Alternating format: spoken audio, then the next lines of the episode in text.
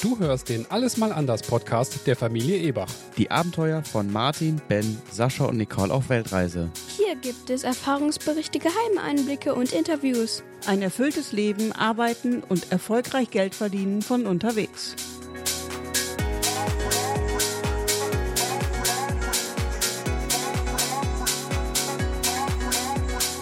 Folge 2 Koh Samui. In dieser Folge berichten wir euch von zweieinhalb Monaten Koh Samui. Ausflugsziele, das Shopping auf der Insel und unsere positiven und negativen Erfahrungen. Los geht's! Allgemein hat uns die Insel sehr gut gefallen. Zweieinhalb Monate reichen dann aber auch. Die Hauptstraße, das ist die Ringstraße, die geht einmal um die Insel rum, die ist 58 Kilometer lang und nach zweieinhalb Monaten hat man da auch wirklich alles erkundet. Wir waren von Ende Juni bis zum 10. September auf Koh Samui Insgesamt hatten wir die meiste Zeit Sonne mit ein bisschen Regen zwischendurch. Wir haben viele Erfahrungen gemacht, die meisten positiv, ganz wenige negativ, und von denen möchten wir euch jetzt mal etwas ausführlicher berichten. Weil wir immer wieder viel danach gefragt werden, wie sieht dann überhaupt unser Alltag mittlerweile aus? Wir haben immer versucht, ungefähr vier Tage die Woche zu arbeiten, manchmal auch etwas mehr, je nachdem, was gerade so an Projekten anstand. Wir machen es in der Regel so, während wir arbeiten, lernen die Kinder. Und dann nehmen wir uns natürlich viel Freizeit, um die Gegend zu erkunden, Ausflüge zu machen, Rundreisen, Sehenswürdigkeiten, an Events teilzunehmen und so weiter. Das Schöne ist, da es keine Schule mehr gibt, gibt es auch keinen Wecker mehr bei uns. Jeder schläft, solange er möchte. Außer natürlich, wir haben was vor. Nicole ist immer die Erste, die aufwacht, so zwischen sieben und acht, manchmal auch neun. Nicole liebt es, die frühen Morgenstunden draußen auf dem Balkon zu genießen. Hier in den Tropen ist es ja dann auch morgens schon ganz warm meist so 25 bis 30 Grad. Ich wache dann immer erst deutlich später auf. Ich bin ohnehin so eine Nachteule. Ich beginne dann in der Regel auch direkt mit der Arbeit. Wir arbeiten dann in der Regel gemeinsam so bis 5, 6 Uhr. Das Schöne hier in Thailand ist, wenn wir um 5, 6 Uhr fertig sind, dann ist in Deutschland gerade Mittagszeit gewesen. Für mich Nachteule ist es auch von großem Vorteil, dass wenn ich aufstehe, in Deutschland gerade mal angefangen wird zu arbeiten. Also kein Grund, schon um 10 Uhr wach zu sein. Abends gehen wir dann einkaufen und kochen oder wir gehen essen. Wir genießen dann die angenehm kühle Luft auf dem Motorrad, wenn es auch langsam dunkel wird, was hier immer so zwischen 18 und 19 Uhr ist. Es ist nicht selten vorgekommen, dass wir dann trotz Arbeitstag auch noch einen Ausflug gemacht haben. Abends, wenn dann alle ins Bett gehen, dann arbeite ich dann in der Regel noch für ein, zwei, drei Stunden, beantworte noch ein paar E-Mails und mache das, was ich am besten machen kann, wenn es wirklich ganz ruhig um mich geworden ist. Zum Thema Kulturschock die Mitarbeiter in den Supermärkten haben oft das Handy in der Hand, sind also nicht immer mit voller Konzentration bei der Arbeit. Ich glaube, das würde man in Deutschland so nicht sehen. Aber auch wenn die Mutter mit dem kleinen Kind auf dem Roller fährt, kann es durchaus sein, dass sie nebenbei auch noch ein bisschen mit ihren Freunden chattet. Und das bei diesem Verkehrschaos. Etwas nervig ist diese kleine Sache mit dem Toilettenpapier. Wie wir mittlerweile auch woanders in Asien herausfinden konnten, das Toilettenpapier wird nicht in die Toilette geworfen. Nach Gebrauch kommt es in die Mülltonne. Das ist ein bisschen umständlich und ungewohnt, aber so ist das hier normal. Viele Touristen halten sich nicht daran und das führt prompt zur Verstopfung in der Toilette. Eine sehr unangenehme Angelegenheit. Der wahrscheinlich größte Unterschied im Vergleich zur europäischen Mentalität, gerade der deutschen Mentalität im Speziellen, es gibt im Prinzip keine Direktheit. Es möchte hier niemand das Gesicht verlieren. Beispiel, man rempelt aus Versehen jemand auf der Straße an. Die andere Person ist nach europäischem Standard offensichtlich schuld. In Deutschland würde man vielleicht jetzt sagen, hey du Idiot, pass doch auf. Das ist aber in Ländern wie Thailand sehr untypisch und gar nicht gern gesehen. Also niemand ist wirklich schuld an etwas. Thailänder im Speziellen und Asiaten im Allgemeinen mögen es gar nicht, dass jemand mit dem Finger auf sie zeigt, auch wenn sie die Schuld tragen. Hier gilt es, das eigene Verhalten richtig zu navigieren. Nächstes Thema, Shopping auf Koh Samui. Auf Koh Samui gibt es fast alles zu kaufen, was man so für den täglichen Bedarf braucht. Gut und günstig kann man natürlich alles kaufen, was gerade Saison hat und auf der Insel selbst wächst oder hergestellt wird. Wir haben festgestellt, dass die Preise innerhalb einer Straße gleich sind. Man braucht also nicht von Massage zu Massage laufen, um die Preise zu vergleichen.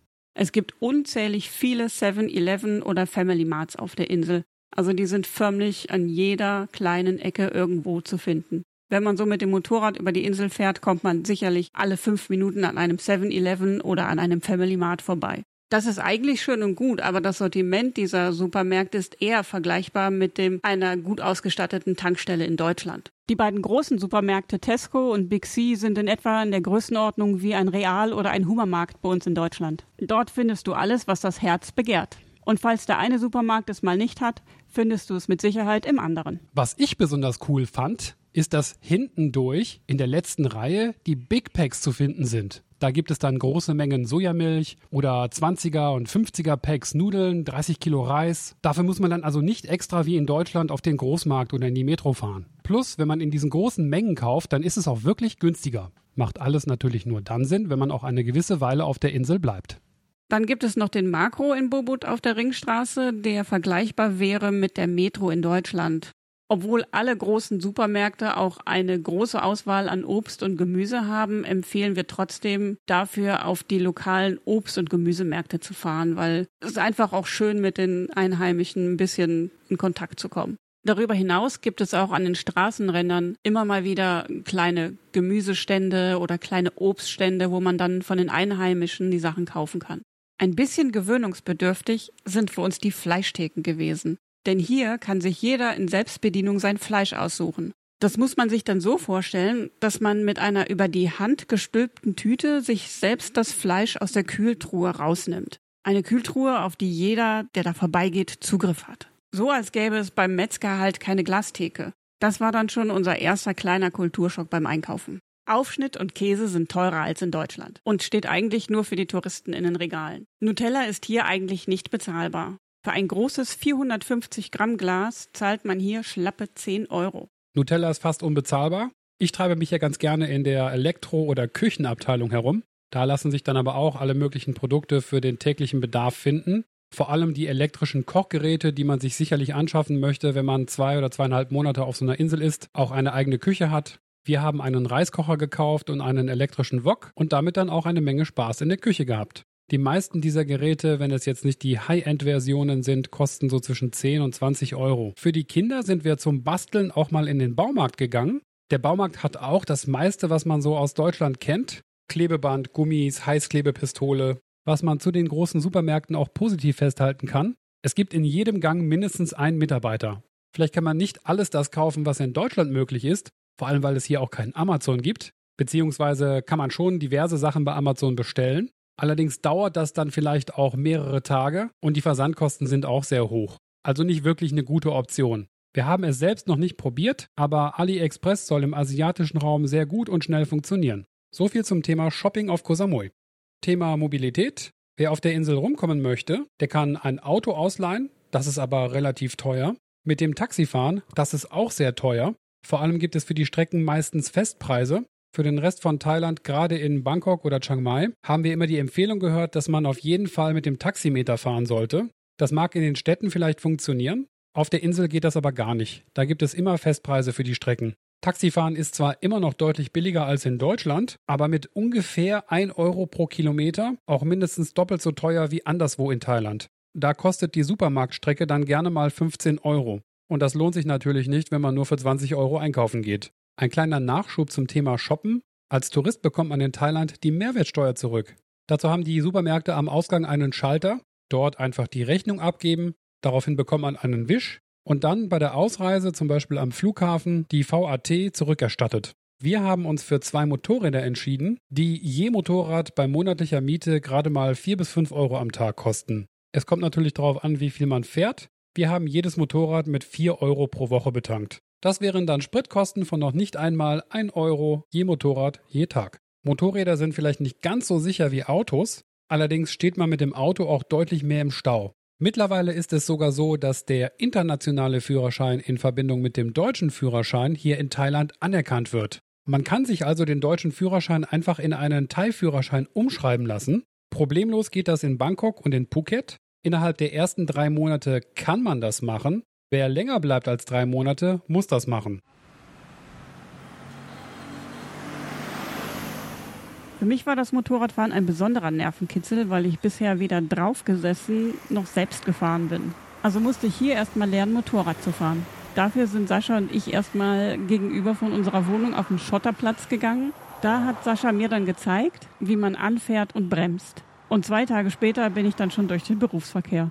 Da ich aber eine umsichtige Autofahrerin bin, konnte ich mich schnell in dem Verkehrswusel in Thailand zurechtfinden. Wichtig ist es eigentlich nur, dass man guckt, was vor einem passiert. Weil für das, was hinter einem passiert, ist derjenige verantwortlich, der hinter einem fährt.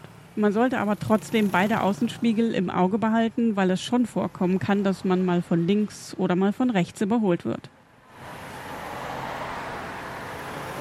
Das kleine Hupen am Rande heißt dann eher so, hey, ich komme. Mittlerweile habe ich mich auch schon so an das Motorradfahren gewöhnt, dass ich mich sogar schon auf die Fahrten am Abend freue, wenn die Sonne untergeht und die Luft langsam kühler wird. Das macht dann so richtig Spaß. Vielleicht noch eine kleine Warnung zum Thema Thailand und Verkehr. Es gibt hier zwar Regeln, aber an die hält sich so gut wie niemand. Von all dem, was wir bis jetzt gehört haben, ist es so, wenn du hier in einen Unfall verwickelt wirst, bist immer du schuld. Das heißt, der Ausländer trägt immer die Schuld. In so einem Fall ist es sehr schwierig, sich richtig durchzusetzen. Thailand ist laut Statistik eines der gefährlichsten Länder der Welt, was den Verkehr betrifft. Ob du mit deiner Familie tatsächlich hier Motorrad fahren solltest, das solltest du dir wirklich gut überlegen. Und wenn du es dann tust, dann mit vollem Commitment. Du musst dann hier wirklich nach deren Regeln spielen und fahren. Sowas wie rechts vor links gibt es eigentlich gar nicht. Und selbst wenn es das gibt, spielt es oft gar keine Rolle. Motorradfahrer kommen dir auf deiner Fahrseite teilweise entgegen, sie halten sich dann am Rand, vielleicht weil sie einfach nur ein paar hundert Meter zurück müssen, um dann abbiegen zu können. Das wäre dann ja viel zu kompliziert, auf die richtige Straßenseite zu fahren. Das ist hier aber alles gar kein Problem. Helm tragen oder nicht, keine Ahnung, ob das gesetzlich vorgeschrieben ist, aber viele Einheimische halten sich gar nicht daran. In unserem Vertrag zu den Mietrollern stand übrigens drin, dass wir verpflichtet sind, Helme zu tragen. Es ist wohl auch so, wer als Tourist einen Helm trägt, wird deutlich weniger aus der Straße gewunken, was Polizeikontrollen betrifft. Also bitte vorsichtig sein, aber ansonsten viel Spaß. Wer auf der Insel mobil ist, der kann sich natürlich auch viele schöne Ausflugsziele angucken. Koh Samui hat sehr viele schöne Strände, aber auch weitere schöne Ausflugsziele zu bieten. Wir stellen euch jetzt unsere Favoriten vor. Mein Favorit war die Rundreise um die Insel. Wir sind von Nordosten in den Süden und einmal um die Insel rum. Wenn man an den Touristenhochburgen Chaweng und Lamai vorbeikommt, wird es im Süden sehr viel ruhiger. Da stellt sich dann richtiges Urwaldfeeling ein. Dann sind wir in eine Querstraße eingebogen und wir kamen auf einmal an einem wunderschönen Strand raus. Da hatten wir einen ganzen Strand für uns alleine. Dann sind wir wieder in den Norden gefahren, nach Naton. Das ist die Hauptstadt von Koh. Da dort gerade Ebbe war, konnten wir ganz weit ins Meer reingehen. Martin und ich haben dann im Sonnenuntergang Wettrennen gemacht. Danach ging's über Menam nach Hause. Mein Lieblingsausflug war das Go-Kart-Fahren. Blöd war nur, dass ich am Anfang auf beide Pedalen gleichzeitig gedrückt habe. In den letzten Runden wurde ich natürlich dann wieder schneller. Mein bestes Erlebnis auf Koh Samui war definitiv unser Abschiedsessen mit Am und Ut. Zwei Einheimische, die uns hier herzlichst empfangen haben. Um genau zu sein, das waren die Hosts oder die Hausverwalter von unserer ersten Airbnb-Location. Die beiden haben uns wirklich so herzlich empfangen und über die ganze Zeit auf der Insel auch wirklich immer wieder besucht. Da war es eine wahre Freude, die beiden ein bisschen besser kennenzulernen. Für mich ist immer am besten auf Reisen andere Menschen und andere Kulturen kennenzulernen und deswegen hat mir das am meisten Spaß gemacht. Eines meiner Lieblingserlebnisse war der Muay Thai Abend mit Ut. Ut hatte uns die Karten für den Kampf besorgt und daher saßen wir auch einfach mit im Geschehen drin. Als vorletzten Kampf war sogar der Vizemeister aus Bangkok angesagt. Alle Kämpfe bis dahin wurden per Punkte entschieden. Obwohl wir bis dahin schon sieben Kämpfe gesehen hatten, war der Kampf mit dem Profi doch besonders spannend. Im Gegensatz zu den anderen Kämpfen endete dieser leider sehr schnell, aber mit einem spektakulären K.O. อายุ20 ปีเท่านั้นเองครับหัวหน้าคณะก็คือครับปออินเตอร์ครับกองหลังของเฟอร์รารี่จักรยานมวยไทยนะครับก็มีแพ้คะแนนหยกพรัญชัยครับเมื่อวันที่1พฤษภาคมครับ Ein wichtiger Hinweis hier für alle, die empfindliche Ohren haben, so wie ich, ob es das Kino ist, ein Muay Thai-Kampf. in Thailand ist einfach alles ziemlich laut. Beim Muay Thai-Kampf gab es Boxen, die waren ungefähr 10 Meter hoch. Und die Musik und die Moderatoren, die knallten da einfach nur raus. Es war so unerträglich laut teilweise, dass mein Tinnitus auf ganz neue Ebenen gehoben wurde. Also am besten immer ein paar Ohrstöpsel dabei haben. Ein weiterer lohnenswerter Ausflug ist die Fahrt zum Mountain View Restaurant. Hier kann man einen leckeren Snack essen und dabei den wunderschönen Ausblick über Koh Samui genießen. Nach dem Restaurant kann man die Straße ein Stückchen weiter hochfahren und dann kommt man zum Secret Buddha Garden. Das ist eine wunderschön mystische Tempelanlage, die in einem Flusstal liegt. Besonders viel Spaß macht die anspruchsvolle Rollerfahrt hoch zum Mountain View Restaurant. Restaurants auf Koh Samui. Wo kann man gut und günstig auf Koh Samui essen, vor allem wenn es vegan sein soll? Wir haben einige Restaurants auf der Insel ausprobiert, hatten zum Schluss aber unsere drei Lieblingsrestaurants. Das war zum einen das äh, indische Restaurant Nori in Chaweng auf der Hauptstraße. Hier gab es auch sehr leckere vegane Alternativen. Dann waren wir öfter auch im Stop at Sopa in Plailem essen. Hier gibt es westliches, lokales oder auch mal eine Pizza für die Kinder. Unser absolutes Lieblingsrestaurant war aber das Orchid in Chengmon. Unser absoluter Favorit war der Papayasalat im Orchid. Der Papayasalat ist ein traditionelles Grundgericht der thailändischen Küche. Er ist wohl am ehesten mit einem Krautsalat zu vergleichen, wobei die Grundzutat die Papaya ist. Sie wird fein geschnitten und weil sie noch jung und unreif ist, ist sie frisch, knackig und knusprig. Auch darin enthalten sind grüne thailändische Bohnen, die haben einen nussigen Geschmack, den ich vorher so auch noch nicht geschmeckt habe. Die sind wirklich ziemlich lang, ungefähr einen halben Meter. Davon kauft man dann immer direkt so einen Bund. Sehr günstig und sehr lecker. Dann sind noch drin Karottenstreifen, geröstete Erdnüsse, Tomaten, Knoblauch, Sojasauce, Limetten, auch ganz wichtig für die Säure und Chili für die Schärfe. Je nach Belieben, da wird man immer gefragt. Wer es vegan haben möchte, der bestellt einfach ohne Fischsoße und manchmal tun sie auch kleine Krabbenstückchen rein. Die kann man natürlich auch abbestellen. Alle drei Restaurants sind sehr zu empfehlen. Das Nori, das Stop Super und das Orchid. Was sich natürlich auch empfiehlt, sind die vielen Tempelanlagen auf Koh Samui. Vor allem die großen Anlagen sind schon recht beeindruckend, sei es der Big Buddha oder schräg gegenüber das Wat Plailem, was Fußweg nur fünf Minuten von uns entfernt war. Fünf Minuten Fußweg vom Samui Emerald Condominium. Das ist eine Apartmentanlage in Plailem, also im Norden der Insel. Und der Wohnstandard ist da schon relativ hoch. Man könnte auch von westlichem Standard reden. Die Preise sind gerade noch so bezahlbar, würde ich sagen. Wir haben circa 1200 Euro monatlich für ein Two-Bedroom, also zwei Schlafzimmer, bezahlt, hatten dafür aber auch eine große Poolanlage, Security und Fitnessraum und einen super netten Manager. Einmal in der Woche kam die Putzfrau, hat alles schön sauber gemacht und die Betten neu überzogen.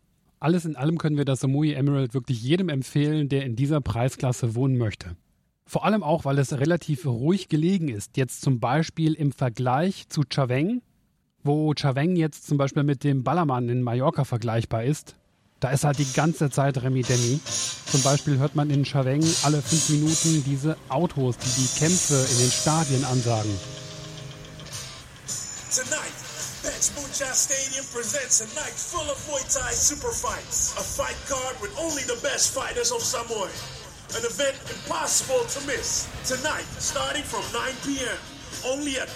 Wer es ruhig mag, der ist dort also sehr gut aufgehoben. Aber Nicole und ich, wir sind uns auch einig, dass wir beim nächsten Mal wahrscheinlich eher entweder nach Chaveng, dort in eine ruhigere Ecke ziehen würden, oder etwas weiter südlich nach Lamai. Lamai ist sozusagen das etwas leisere, kleinere Chaveng, aber dort ist immer noch deutlich mehr los als zum Beispiel im Norden. Dann gibt es im Norden natürlich auch noch das Fisherman's Village, auch ein sehr schöner Strand. Dort haben wir uns auch Häuser angeguckt. Wenn man nicht unbedingt den westlichen Standard haben muss, dann kann man hier im Fisherman's Village ein Haus von Einheimischen mieten und liegt eher so bei 500 Euro monatlich. Da kann man also 500 bis 1000 Euro monatlich an Miete sparen, was eine ganze Stange Geld ist. Wir waren auch mehrmals im Westen der Insel, da ist die Hauptstadt Naton, ist auch relativ groß. Ich bin mir sicher, da kann man auch gut und günstig unterkommen. Wer es so richtig ruhig und ab vom Schuss haben möchte, der geht in den Süden von Koh Samui.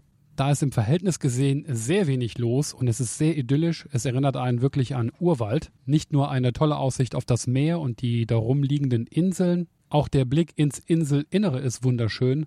Grüne Palmenwälder, soweit das Auge sieht. Kommen wir zu den negativen Erfahrungen. Viele haben wir ja nicht gemacht. Aber eines, was wirklich nervt, ist, dass man als Tourist immer nur als Geldbörse gesehen wird. Gerade in den touristischen Zonen, Chaweng und so weiter, da wird man schon gefühlt an jeder zweiten Ecke angequatscht, ob man irgendwas kaufen möchte oder mit dem Taxi fahren möchte, Tickets fürs Muay oder äh, dergleichen. Koh Samui als Destination, auch als Familiendestination, auch vielleicht für einen längeren Zeitraum, ist wirklich großartig.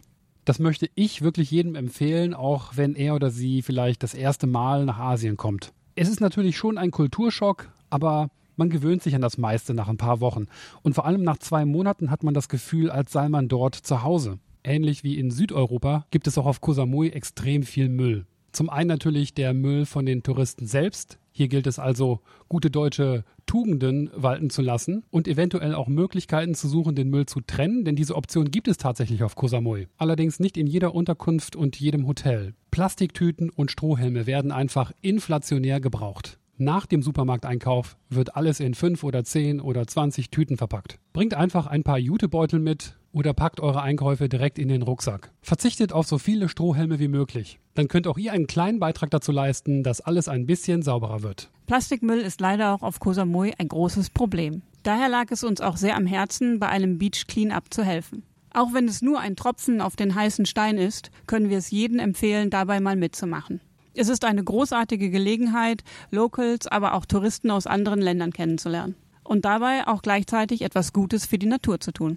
Außerdem gibt es hier keine Hallo, Danke, Tschüss-Kultur. Wenn man in Deutschland in eine Bäckerei kommt, dann heißt es Hallo, was darf denn sein? Und dann wird man bedient und zum Schluss wird auch noch Tschüss gesagt nach dem Bezahlen. In Thailand ist es nicht üblich, sich überall zu begrüßen und zu verabschieden. Also auch zum Beispiel beim Einkaufen nicht. Da kommt die Ware aufs Band, man bezahlt und geht. Eine andere Sache, es gibt sehr selten Strandpromenaden oder einen offensichtlichen Zugang zum Strand. Das bedeutet, man muss immer irgendwie an irgendeinem Hotel vorbei oder durch ein Hotel durch, um zum Strand zu kommen. Obwohl gesetzlich alle Strände in Thailand öffentlich sind. Wir sind teilweise minutenlang an der Strandstraße gefahren, auf der Suche nach dem Eingang. Da muss man sich erstmal dran gewöhnen. Koh Samui hat zwar einige schöne Strände, einen einsamen Strand zu finden ist allerdings auch nicht so einfach und zum Surfen eignen sich die Strände auch nicht wirklich. Das liegt wahrscheinlich daran, dass Koh Samui im Golf von Thailand liegt, geografisch also eine sehr ruhige Gegend mit sehr ruhigem Meer, also toll zum Entspannen, weniger gut zum Surfen geeignet. Und dann war da noch die Sache mit dem Strom oder mit dem fehlenden Strom. Wir haben uns sagen lassen, dass gerade mal drei oder fünf Jahre zurück sehr häufig Stromausfälle passiert sind. Dass die Insel diese aber mittlerweile sehr gut im Griff hat und vielleicht ein bis zweimal im Monat für eine Stunde oder zwei der Strom ausfällt. Wir hatten natürlich prompt das Glück, dass die Schraube eines Kreuzfahrtschiffes die Hauptstromleitung von Koh Samui nach Kupanjan durchgetrennt hat. Das hat dann teilweise zu stundenlangen Stromausfällen geführt, die auch teils über mehrere Tage gingen. Mit ein bisschen Glück passiert dir das bei deinem Besuch auf Koh Samui hoffentlich nicht. Wir für uns selbst haben herausgefunden, dass wir gar nicht mehr jetzt zwei oder drei Monate an einem Ort bleiben möchten. Unsere Erfahrung ist, dass sich nach sechs Wochen ungefähr so eine Art Routine einstellt, die wir eigentlich gar nicht mehr haben möchten. Wir sind schließlich auf Weltreise und deswegen wollen wir nicht so lange an einem Ort bleiben. Das soll jetzt nicht heißen, dass wir jetzt alle sechs Wochen das Land direkt wechseln, sondern eher innerhalb des Landes uns andere Ecken angucken möchten. Wir sind mittlerweile auf Bali, werden euch aber in der nächsten Folge erzählen, auf welchen Umwegen wir hier angekommen sind. Das war der Alles mal anders Podcast. Hat dir diese Folge gefallen? Dann bewerte uns doch bitte in der Podcast-App deiner Wahl oder direkt bei iTunes. So erreichen wir mehr Zuhörer. Danke dafür. Du hast Kritik oder Fragen? Dann sende uns eine E-Mail an podcast@allesmalanders.de. Den Blog zum Podcast findest du unter allesmalanders.de. Dort kannst du dich auch in unseren Newsletter eintragen. Hier gibt es noch mehr Tipps, Tricks und weitere Informationen über unsere Reisen, Abenteuer, die Arbeit und das ortsunabhängige Geldverdienen. Zum Podcast gibt es Bilder und Videos auf Instagram unter alles.mal.anders. Genauso heißt auch unsere Community auf Facebook alles.mal.anders. Bis zur nächsten Folge. Ebachs out.